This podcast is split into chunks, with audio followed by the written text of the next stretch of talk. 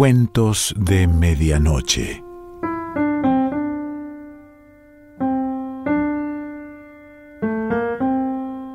El cuento de hoy se titula Extraños Nuevos Amigos y pertenece a Dino Buzzati.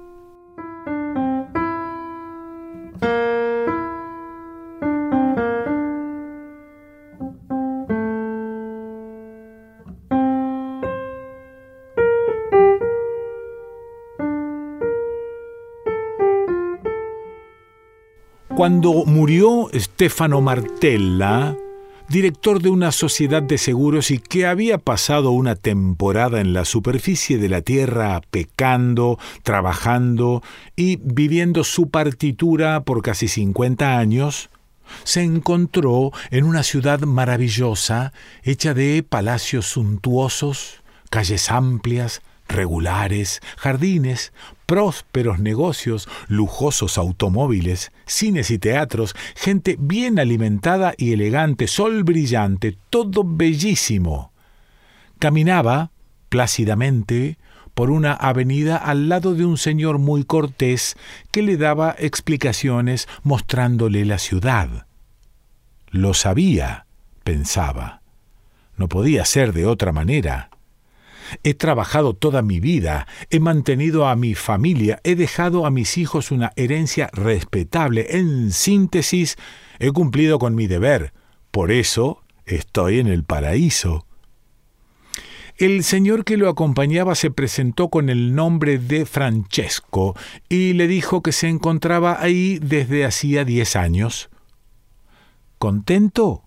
Le preguntó Martella con una sonrisa de complicidad, como si la pregunta fuera ridículamente superflua. Francesco lo miró fijamente. ¿Cómo negarlo? Los dos rieron. ¿Acaso Francesco era funcionario del municipio o lo hacía por mera cortesía? Condujo a Martella de una calle a otra, de maravilla en maravilla. Todo era perfecto, ordenado, limpio, sin ruido y sin malos olores. Caminaron largamente sin que Martella, que era bastante corpulento, sintiera ningún cansancio.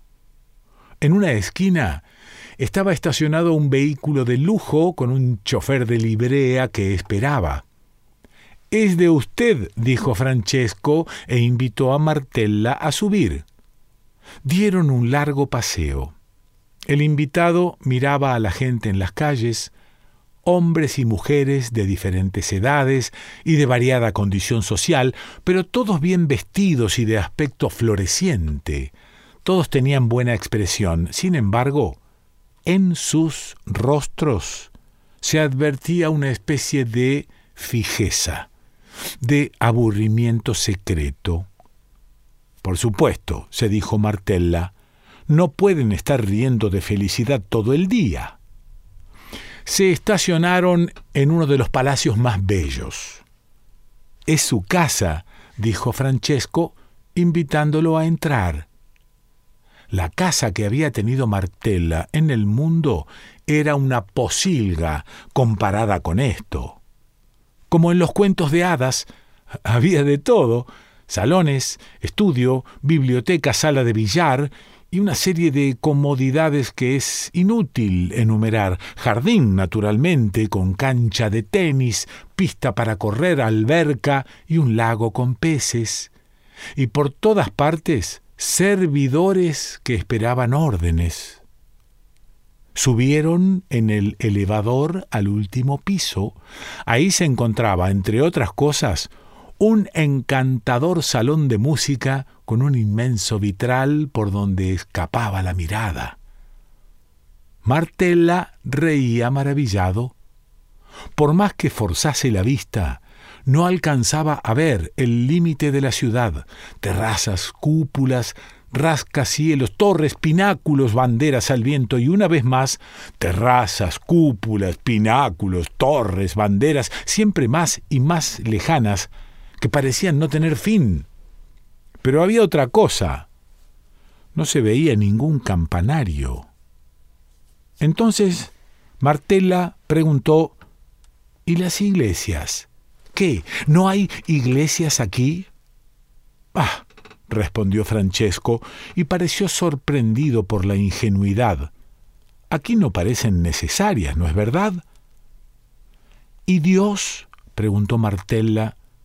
En su corazón no le importaba en lo absoluto, pero le parecía necesario solo por cortesía preguntar por el anfitrión, por el señor de aquel reino. ¿Y Dios? Recuerdo que cuando era pequeño en el catecismo decían que en el paraíso uno puede ver a Dios. ¿No se puede ver desde aquí arriba? Francesco rió en un tono un poco burlón, para ser sinceros. Ah, querido Martella, perdóneme si se lo digo, pero me parece que usted es eh, demasiado pretencioso. Pero, ¿por qué se reía de aquel modo tan antipático? Cada uno tiene el paraíso que se merece, por supuesto conforme a su propia naturaleza. ¿Por qué se interesa ahora por Dios si jamás creyó en Él? Martela no insistió. Después de todo, ¿qué le importaba? Visitaron no todo el palacio que era enorme, sino los sitios principales. El conjunto prometía una estancia beatífica. Después Francesco le propuso ir al círculo. Ahí Martela podría conocer a un grupo de sus amigos más entrañables, Mientras salían, el ex director de seguros, con curiosidad no exenta de astucia, susurró a su guía ¿Y este las eh, damiselas? ¿No hay jóvenes eh, damiselas? No porque en la calle no las hubiera visto, una más bella que la otra, pero quería saber si él, a su edad, sin poner en juego su prestigio, hubiera podido, etcétera, etcétera. ¿Qué pregunta? dijo Francesco con aquel tono burlón. ¿Usted cree que falten justo aquí, en el paraíso? En el círculo, una residencia digna de un monarca, siete u ocho señores de conspicua altura social se reunieron en torno a Martella con la cordialidad de los viejos amigos. Tuvo la impresión de reconocer a dos. Tuvo incluso la vaga sospecha de que habían sido colegas, rivales suyos, a quienes quizá les había hecho alguna mala jugada, pero no estaba seguro. Al resto no lo reconoció. Este aquí también tú, dijo el más viejo de aquellos señores de cabellos blancos y que lo contemplaba dignamente ávido. ¿Contento? ¿Contento? Eh, forzosamente contento, respondió Martella, atrapando al vuelo un aperitivo que le ofrecieron. ¿Y por qué dices forzosamente? intervino otro, flaco, sobre la treintena, con un rostro parecido al de Voltaire, con un gesto en los labios un poco irónico y amargo. ¿Crees que es obligatorio estar contento? Te suplico que no empieces con tus necedades, te lo ruego, le dijo el viejo de pelo blanco, como si esas palabras lo hubieran molestado. Por mi parte, digo que es prácticamente obligatorio. Todo aquello que nos hacía sufrir allá hizo un gesto extraño que Martella no había visto jamás, evidentemente un gesto convencional y bastante común en el más allá para indicar la primera existencia. Todo aquello que nos hacía sufrir allá ahora ha desaparecido. Todo, absolutamente todo, incluyendo a los que no nos caían bien, preguntó Martella para hacerse el gracioso.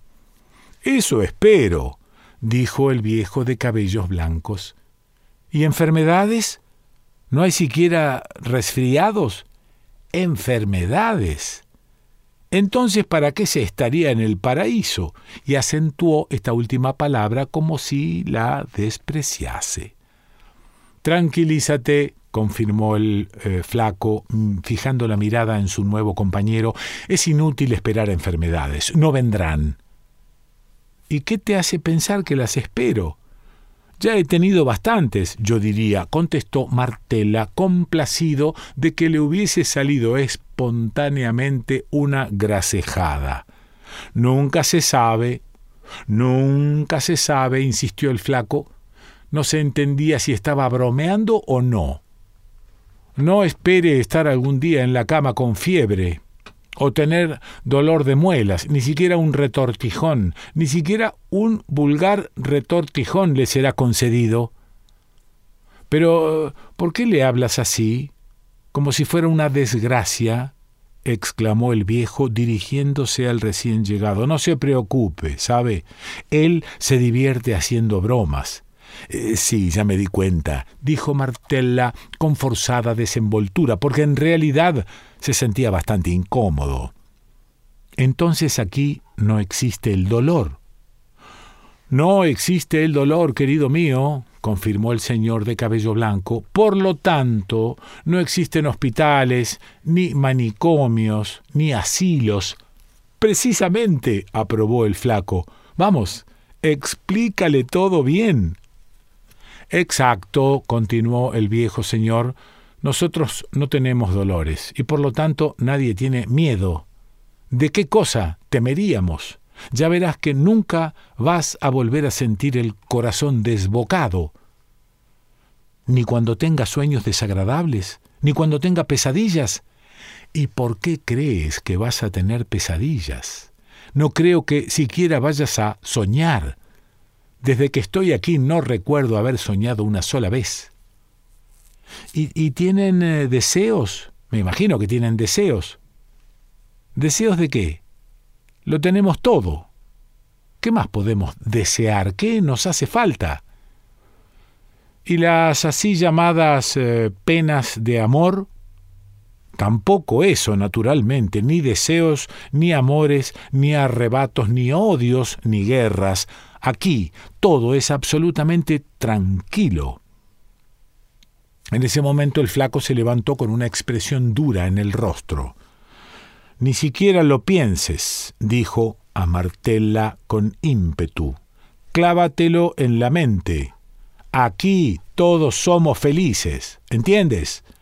Nada te va a costar trabajo, nunca te sentirás cansado, no tendrás sed, nunca te dolerá el corazón a la vista de una mujer, nunca recibirás la luz del amanecer como una liberación revolcándote en tu cama. Aquí no tenemos ni nostalgias ni remordimientos, nada nos da miedo, no tenemos miedo ni del infierno, somos felices, como puedes darte cuenta. Aquí hizo una pausa como si se le atravesase un pensamiento desagradable. Y además, además, especialmente una cosa, entre nosotros no existe la muerte, ¿entiendes? Ya no tenemos la facultad de morir. Qué maravilla, ¿verdad? Estamos definitivamente remarcando las sílabas, definitivamente exonerados. Aquí pasa lentamente el tiempo. Hoy es igual a ayer, mañana igual a hoy. Nada malo nos puede suceder. La voz se hizo lenta y grave. ¿Te acuerdas cuando odiábamos a la muerte? ¿Cómo nos amargaba la vida? Y los cementerios, ¿te acuerdas? Y los cipreses, y las luces en la noche, y los fantasmas los fantasmas con cadenas que salían de sus tumbas, y el pensamiento sobre el más allá, las discusiones que se hacían a ese respecto, aquel misterio, ¿te acuerdas? ¿Quién se acuerda de eso ahora? Aquí todo es diferente. Aquí somos libres, finalmente. No hay nadie que nos espere a la puerta. Qué satisfacción, ¿no es verdad? Qué maravillosa alegoría. El viejo señor que había escuchado el discurso con creciente aprensión intervino duramente. Ya basta. Ya basta. ¿Cómo es posible que pierdas así el control? ¿El control? ¿Y qué me importa? ¿Y, y por qué no tendría que saberlo él? exclamó el flaco bufando dirigiéndose otra vez a Martella. Has venido tú también a marchitarte. ¿Que no lo entiendes? A miles de gentes les pasa lo mismo que a ti, ¿sabías? y encuentran su automóvil, castillos, teatros, mujeres, paseos, y no tienen enfermedades, ni amores, ni ansia, ni miedo, ni remordimientos, ni deseos, ni nada. Era demasiado. Sin escándalo, pero con una extrema firmeza. Tres de los presentes, entre ellos el viejo de cabellos blancos, tomaron al flaco por los brazos, llevándolo por la fuerza hacia la salida, como convenía a un pacto imperioso del cual dependía la existencia común. Por otra parte, la prontitud de la intervención denotaba que no era una novedad. Escenas del mismo género seguramente habían sucedido muchas veces.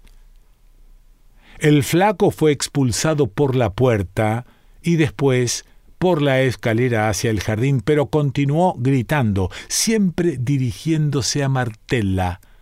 Conserva tu palacio, los jardines, las joyas, diviértete si eres capaz. ¿Qué? ¿No te das cuenta que hemos perdido todo? ¿No has entendido que... Aquí las palabras fueron sofocadas como si le hubieran puesto una mordaza. La frase terminó en un murmullo informe que Martella no pudo descifrar. Ya no importaba, después de todo. Una voz sutil, extremadamente precisa, murmuró, Estamos en el infierno. ¿El infierno? con esos palacios, esas flores y tantas criaturas agraciadas, esto, el infierno, qué absurdo. Sin embargo, Stefano Martella miraba, extraviado en torno suyo, sintiendo que se le desbordaba el corazón. Miraba invocando algo que lo desmintiera pero a su alrededor se encontraban seis o siete rostros impecables, con la piel lisa, bien alimentada, rostros misteriosos, que lo miraban con los labios cerrados y regularmente regocijados. Un sirviente se acercó para ofrecerle otra copa. Martella tomó un sorbo con disgusto se sentía horriblemente solo, abandonado por la humanidad. Lentamente se repuso. Miró a la cara a sus queridos amigos, uniéndose a la desesperada conjura. Y todos juntos, con un enorme cansancio, trataron de sonreír.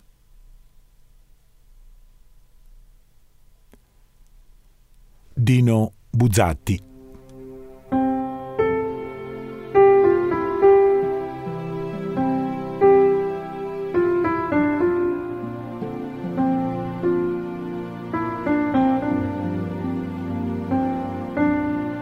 Cuentos de Medianoche.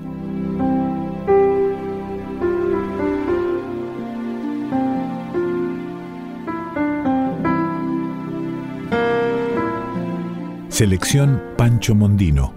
Idea y lectura Quique Pessoa.